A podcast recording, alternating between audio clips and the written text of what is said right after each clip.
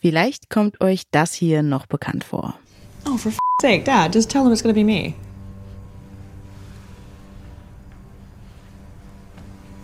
Is that so? That is so. Roman, what's happening? My life just ended? It's been discussed, uh, but I don't think we're quite at the point. Einer der vielen, vielen Szenen in der Serie Succession, die sich darum dreht, wer von den Kindern der Familie Roy denn irgendwann mal die Nachfolge des Vaters antreten darf, also CEO des Familienunternehmens werden darf. Ein Spoiler ist diese Szene übrigens nicht, denn der Vater, Logan Roy, der stellt allen seinen sechs Kindern irgendwann mal in Aussicht, dass sie der oder die Auserwählte sein könnten. Und er geht da auch nicht gerade transparent vor, es gibt also jede Menge Drama. Aber wie ist das in realen Familienunternehmen? Führt die Nachfolgeregelung da auch sehr oft zu Streit und Verwerfungen? Und ist es für Söhne und Töchter von FamilienunternehmerInnen überhaupt noch attraktiv, in die Fußstapfen der Eltern zu treten und diese große Verantwortung zu übernehmen? Darum geht's in dieser Folge Ach Mensch. Ich bin Charlotte Thielmann. Schön, dass ihr dabei seid. Hi. Ach Mensch. Schwerpunkt Verantwortung. Ein Detektor FM Podcast in Kooperation mit der Max Planck Gesellschaft.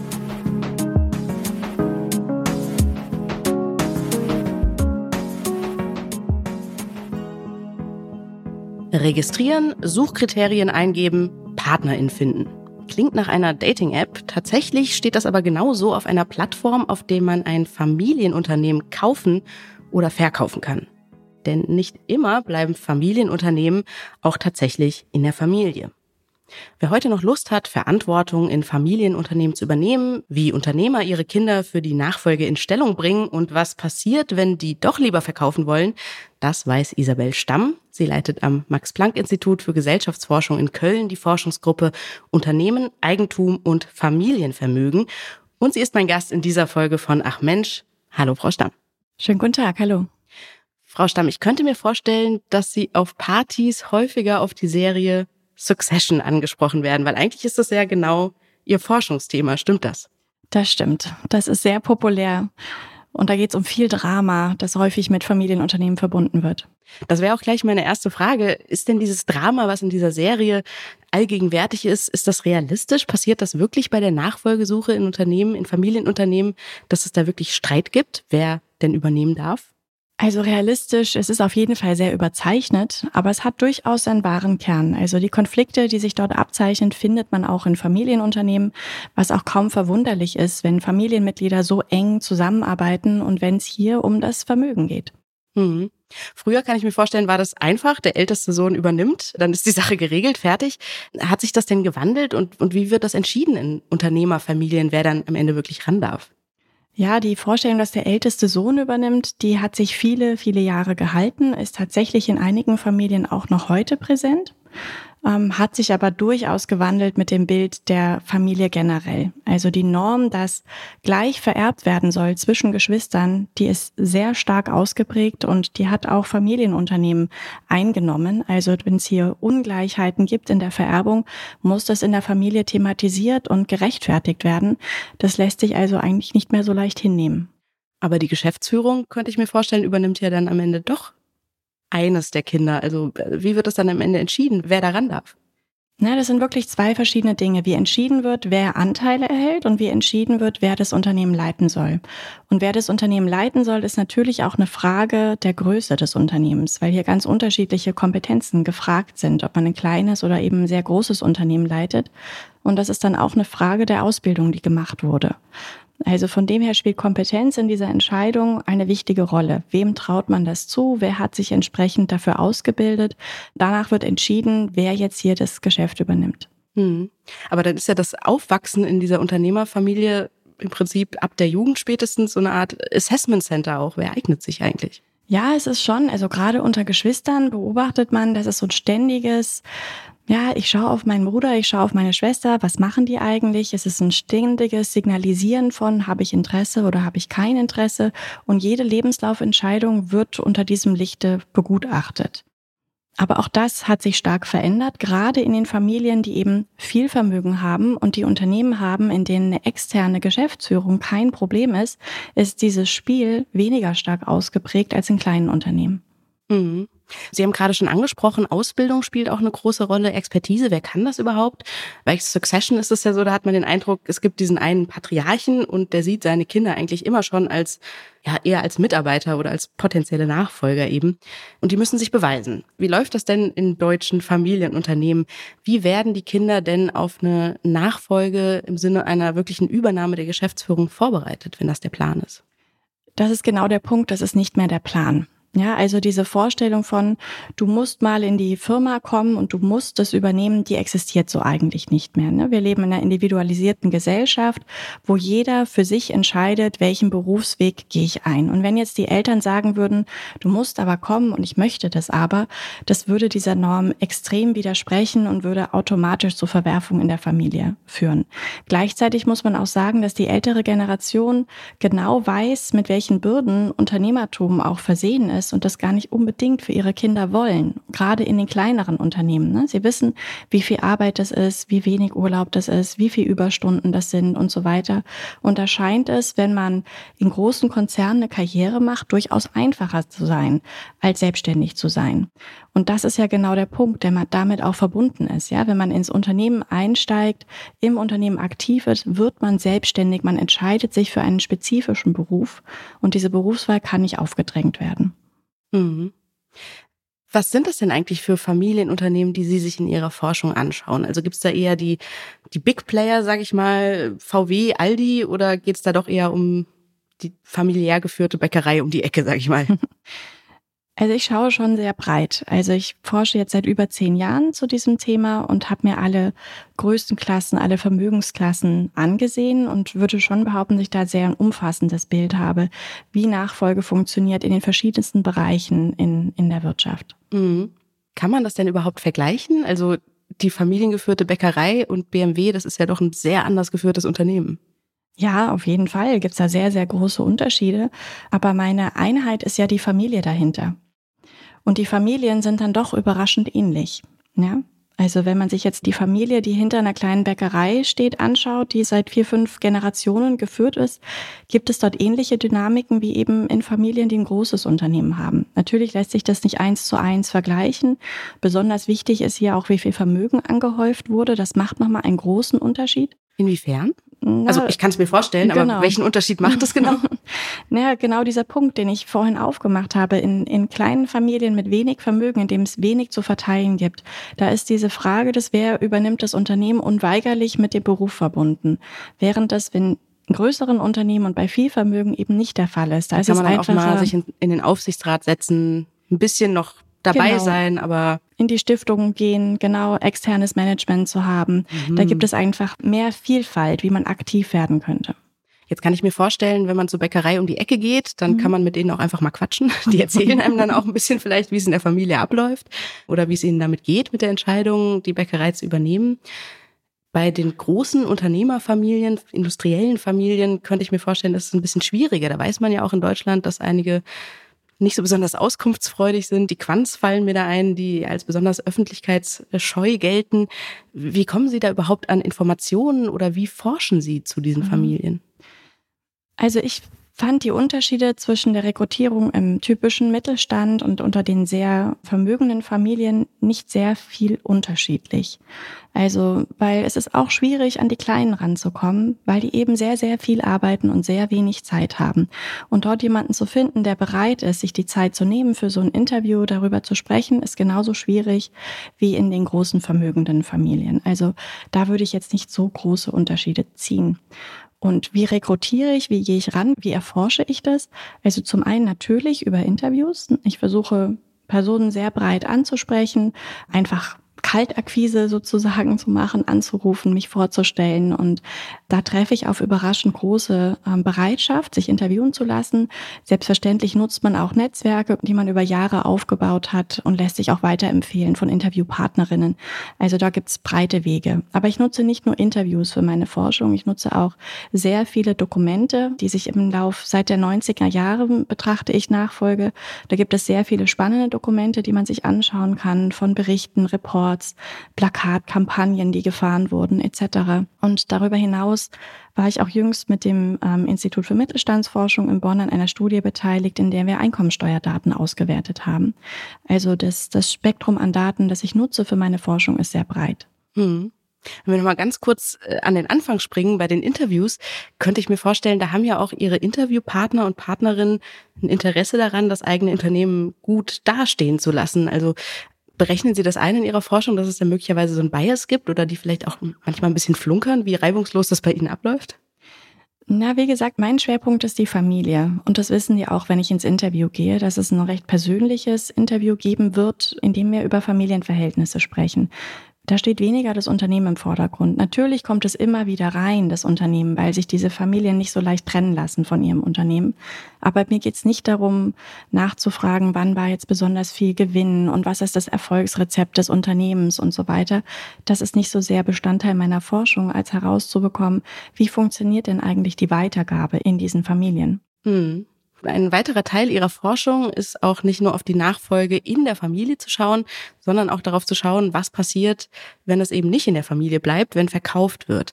Da haben wir schon im Vorgespräch kurz drüber gesprochen und Sie haben mir erzählt, dass sich dieses Verkaufsvolumen von Familienunternehmen extrem gesteigert hat in den letzten Jahren. Woran liegt denn das? Haben die Kinder keine Lust mehr, da auf Familienunternehmen, auf die, auf die Übernahme, da Verantwortung zu übernehmen oder was sind die Gründe? Ja, also es hat sich sehr, sehr stark gewandelt. Als ich angefangen habe mit meiner Forschung, sind mir noch Interviewpartnerinnen begegnet, die gesagt haben, Verkauf sei das absolute Tabu. Und das war auch so, ja, ich würde sagen, für viele Jahrzehnte so, dass das Verkauf gleichgesetzt wurde mit Versagen.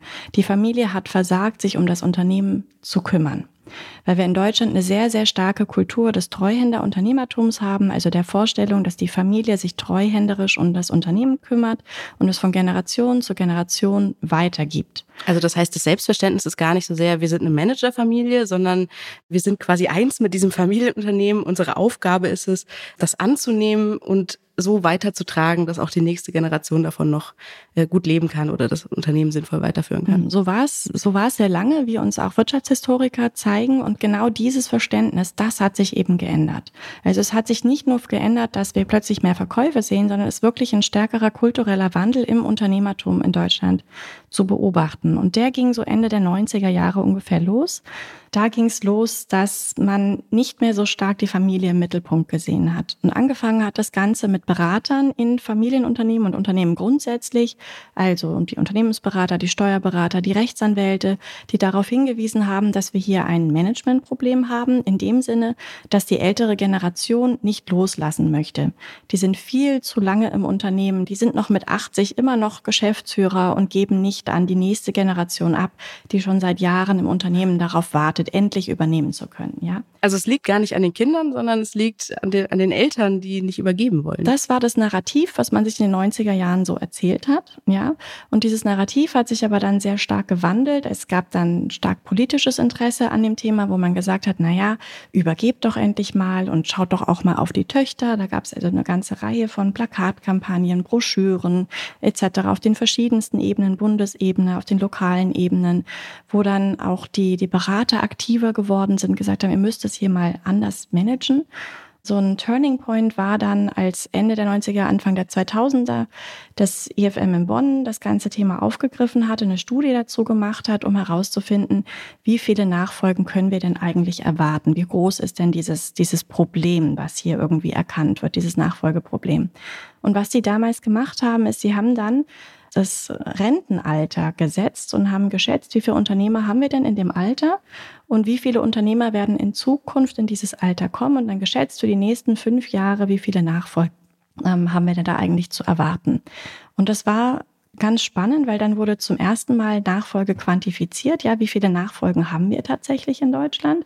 Und zum anderen aber ist es spannend, weil dann Nachfolge mit dem Ruhestandsalter in Verbindung gebracht wurde, was vorher nicht der Fall war. Vorher wurde Nachfolge wirklich als ich gebe das in der Familie weiter. Dann, wenn ich gehe, und zwar nicht aus dem Beruf gehe, sondern von dieser Welt gehe, dann erbe ich das, dann vererbe ich das innerhalb der Familie. Und mit diesem, mit diesem veränderten Verständnis, ja, wird jetzt Nachfolge plötzlich oder das Unternehmersein plötzlich zu einem Beruf, bei dem es ein bestimmtes Datum gibt, das Rentendatum und an dem gebe ich weiter. Und damit sind wir aber sehr, sehr stark eben auf dieser beruflichen Ebene und die Frage, wer ist eigentlich kompetent, meinen Beruf weiterzuführen. Und ab dann beginnt auch diese starke Kompetenzdiskussion mit der nächsten Generation. Ist die nächste Generation kompetent genug, das weiterzuführen? Ja, möchte die Vorgängergeneration überhaupt, dass die Nachfolgergeneration diesen Beruf übernimmt, etc. Also diese, das fängt erst so in den 90er Jahren an, diese ganze Debatte. Also, dass sich da langsam eigentlich auch so ein Leistungsprinzip innerhalb der Dynastie, wenn man das so will, durchsetzt. Ah, das, das glaube ich wäre zu übertrieben, weil Leistung gab es vorher auch schon und Leistungsprinzip im Sinne der Geschwisterkonkurrenz gab es auf jeden Fall. Aber eben dieses stärkere Weg von der Familie, dass es in der Familie weitergeführt werden muss, sondern dass es eben einen kompetenten Nachfolger geben sollte. Ja, mhm. also das, das beginnt da sehr, sehr stark. Und was auch in dieser Zeit beginnt, ist, dass sich die Berater in einer anderen Rolle sehen. Während sie vorher die Familie gestützt haben, in dem Sinne, dass es in der Familie weitergeben soll, entsprechende Verträge gemacht haben, versucht haben, das steuerlich zu optimieren, werden die Berater jetzt immer aktiver und sehen da für sich selbst einen Markt in dieser Nachfolgeberatung. Und das ist tatsächlich ein sehr stark wachsender Markt gewesen in den letzten 20 Jahren, dass wir immer mehr ähm, Personen sehen, die sich hier spezialisiert haben und neben diesem Beratermarkt beginnt dann eben auch sich Infrastruktur aufzubauen, die jetzt den Unternehmerinnen helfen soll, kompetente Nachfolger zu finden. Wir sehen dann Nachfolgebörsen, wir sehen Beratungsstellen an den IHKs etc. Und so baut sich nach und nach eine Struktur aus, die nicht mehr darauf aufgelegt ist, Nachfolge in der Familie weiterzugeben, sondern an den möglichst kompetenten Nachfolger weiterzugeben. Mhm dieser Markt, den Sie da ansprechen mit Verkaufsbörsen, Sie haben das ja auch in einem, einem Paper analysiert, 38 Verkaufsplattformen. Eine davon habe ich in der Anmoderation angesprochen, die wirklich so ein bisschen aussehen, als, als würde man eigentlich einen Datingpartner suchen. Aber nein, man sucht das Unternehmen, das perfekt zu einem passt, das Familienunternehmen, das passt. Was ist das denn für ein Markt? Also wer, wer kauft sich da ein in Familienunternehmen? Also ich würde sagen, dieser Markt ist immer noch im Entstehen. Ich würde nicht sagen, dass der schon voll ausgebreitet ist, auch wenn ich mit den ähm, Nachfolgebörsen spreche. Das ist selten, sind es profitable Geschäftsmodelle, die dahinter stecken. Aber da ist Hoffnung, dass das in Zukunft so sein wird, ne? dass sich dieser Markt konsolidiert und dass das ein gutes Geschäftsmodell wird. Von dem her muss man, wenn man diesen Markt betrachtet, auch immer die Eigeninteressen dieser Marktakteure betrachten. Die haben ein Interesse daran, dass mehr Leute verkaufen. Die haben Interesse daran, dieses Narrativ weiter zu pflegen. Es ist gut zu verkaufen. Verkauf ist eine gute unternehmerische Leistung, die erbracht wird. Ja, es ist quasi der krönende Abschluss dieses Berufslebens der Familienunternehmer. Von dem her sehe ich diesen Markt im Moment so, dass der also sehr stark zu diesem kulturellen Wandel, den ich am Anfang versucht habe zu beschreiben, beiträgt. Weil diese Nachfolgebörsen funktionieren so, dass sie häufig dann auch große Blogbeiträge haben, sehr, sehr viel Inhalt haben, der Familienunternehmer anspricht. Ne? Da geht es häufig darum, ach, Sie stehen wie so viele vor dem Problem, was machen Sie eigentlich mit der Nachfolge? Wir kennen die üblichen Probleme in der Familie. Haben Sie denn schon mal über Verkauf nachgedacht? Ne? Also es ist ein sehr, sehr starkes Hereinziehen in dieses, dieses Verkaufsnarrativ. Und darin sehe ich im Moment die Hauptfunktion dieser Plattformen, ja, dieses, dieses kulturelle Narrativ weiterhin zu verändern und stärker zu Verkauf auch zu motivieren. Und dass dieser Verkauf so angestiegen ist, ist tatsächlich was, was ein relativ junges Phänomen ist. Die KfW zum Beispiel macht regelmäßig Befragungen von Familienunternehmern, wer sich denn vorstellen könnte, wie das Unternehmen zu übergeben. Und erst im Jahr 2019 war das erstmals mehr als die Hälfte der Unternehmer, die sich einen Verkauf vorstellen konnten. Bis dahin war es immer noch, wir wollen in der Familie weitergeben. Das war das dominante Narrativ. Und es ist erst vor kurzem quasi gekippt. Mhm. Ich habe so ein bisschen den Eindruck, dass das gesellschaftlich dieser Kulturwandel noch nicht so eingesetzt hat. Ich habe immer noch den Eindruck, das Familienunternehmen, das wirklich in der Familie weitergegeben wird, steht sinnbildlich in Deutschland für verantwortungsvolles Wirtschaften, für nachhaltige Unternehmensentscheidungen, für einen respektvollen Umgang mit Mitarbeiterinnen und Mitarbeitern, die dann auch irgendwie zur Familie gehören. Haben Sie das Gefühl, da ist auch was in Bewegung?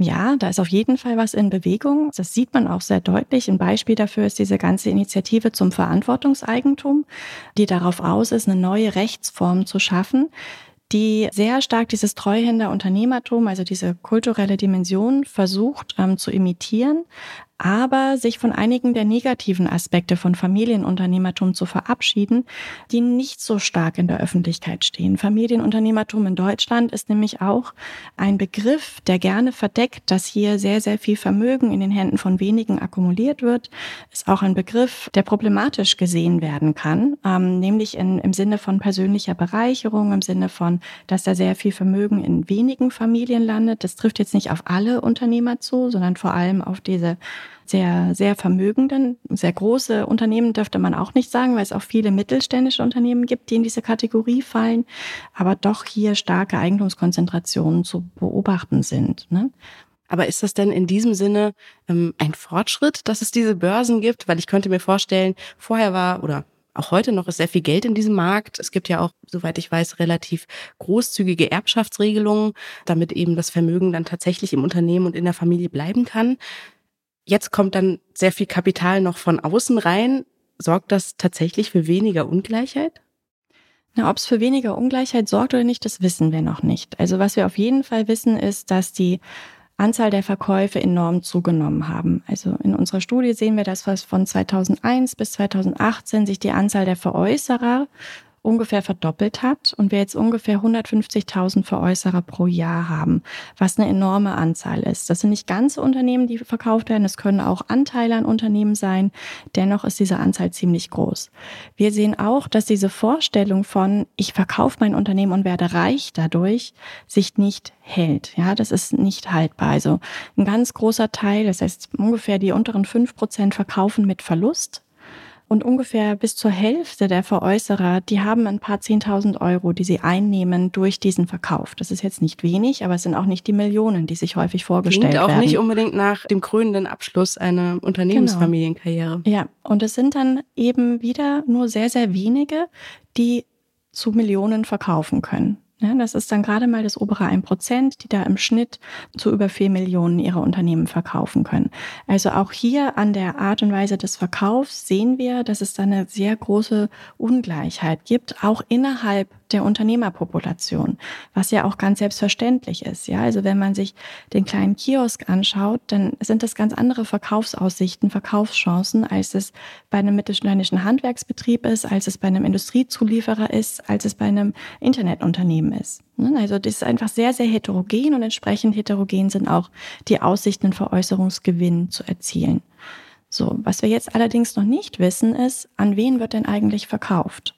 Wer kauft denn da? Und das ist im Moment die große Frage. Und ohne diese Frage abschließend geklärt zu haben, können wir nicht sagen, inwieweit wir hier eventuell Konzentrationsprozesse sehen oder nicht. Weil wenn diejenigen, die kaufen, auch wieder Personen sind, die sich gerne selbstständig machen möchten, ja, dann haben wir das im Endeffekt wie das bisher war. Es wird von einem Unternehmer an die nächste Unternehmerin übergeben und wieder eine kompetente Person, die das Unternehmen weiter, hoffentlich weiter trägt, bis dann irgendwann wieder ein Verkaufsevent kommt wird aber jetzt verkauft an größere Unternehmen, die sich verschiedene kleine Unternehmen zusammenkaufen, dann hätten wir einen Konzentrationsprozess und wird verkauft an ähm, Private Equity Investoren etc., dann würden wir eine starke Finanzialisierung der Wirtschaft Also nur ganz sehen. kurz Private Equity quasi Kapital, was sich an Unternehmen beteiligt oder Unternehmen Genau. kauft, die nicht an der Börse sind. Genau, das sind Firmen, die kaufen sich Unternehmen mit dem Ziel, sie irgendwann gewinnbringend wieder zu verkaufen. Und daraus erwirtschaften die ihren Gewinn.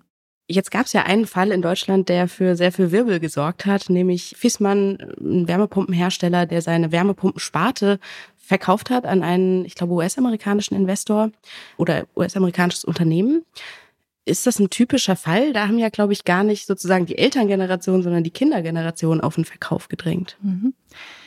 Also es ist ein sehr interessanter Fall auf jeden Fall, weil man an diesem Fall zum einen dieses klassische Treuhänder-Unternehmertum sieht, das über Jahre aufgebaute Unternehmen, das jetzt erfolgreich sogar an die nächste Generation übergeben wurde. Also hier haben sich kompetente Nachfolger gefunden innerhalb der Familie. Und trotzdem wird jetzt verkauft. Und verkauft wird vor allem im Hinblick auf, wie zukunftsfähig ist das Unternehmen, wie können wir das für die Zukunft aufstellen.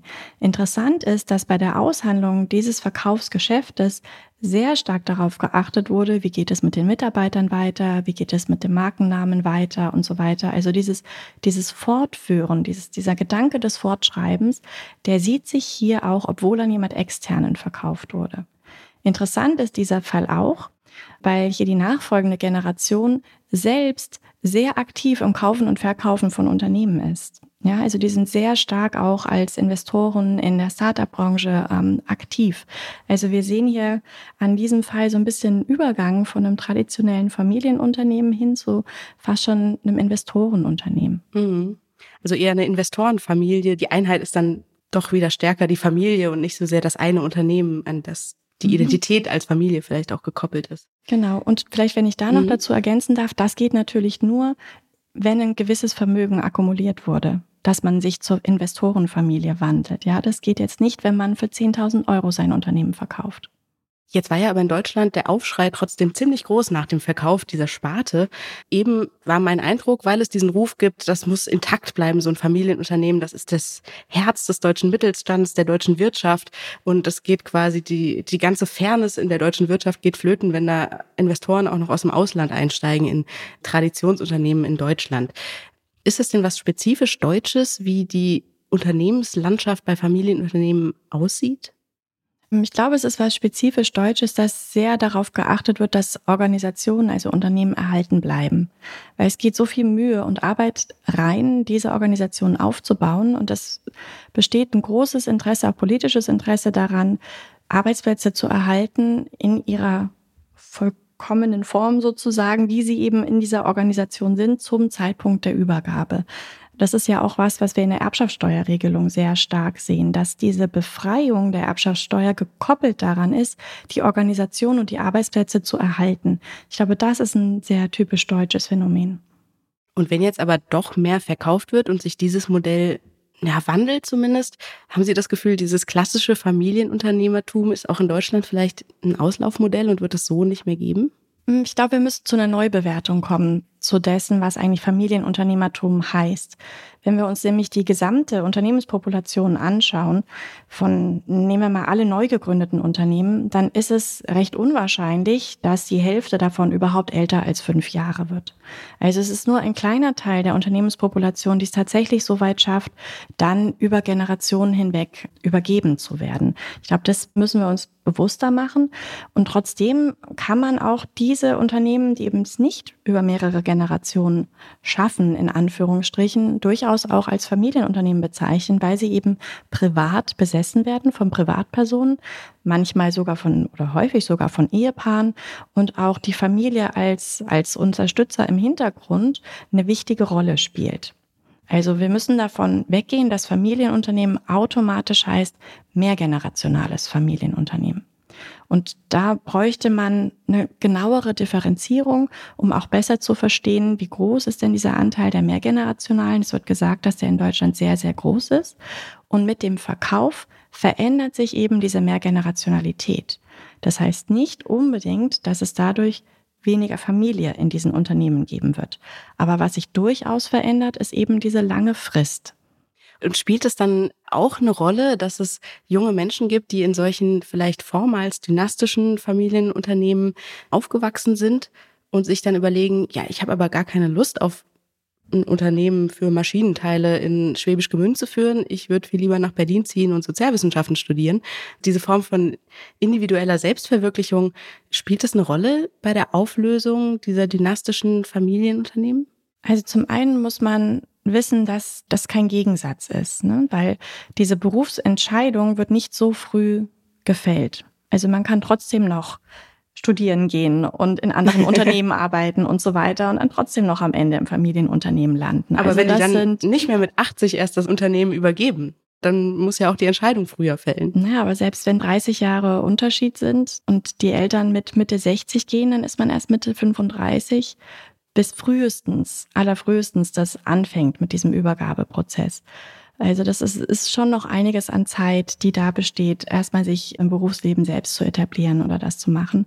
Und das ist auch tatsächlich was, was dann oft die Krux ist, dass die Leute das eben getan haben. Sie haben sich in eigene Karriere aufgebaut, stehen im eigenen Unternehmen, haben vielleicht sogar schon selbst gegründet, sind erfolgreich im Beruf und sollen dann wechseln.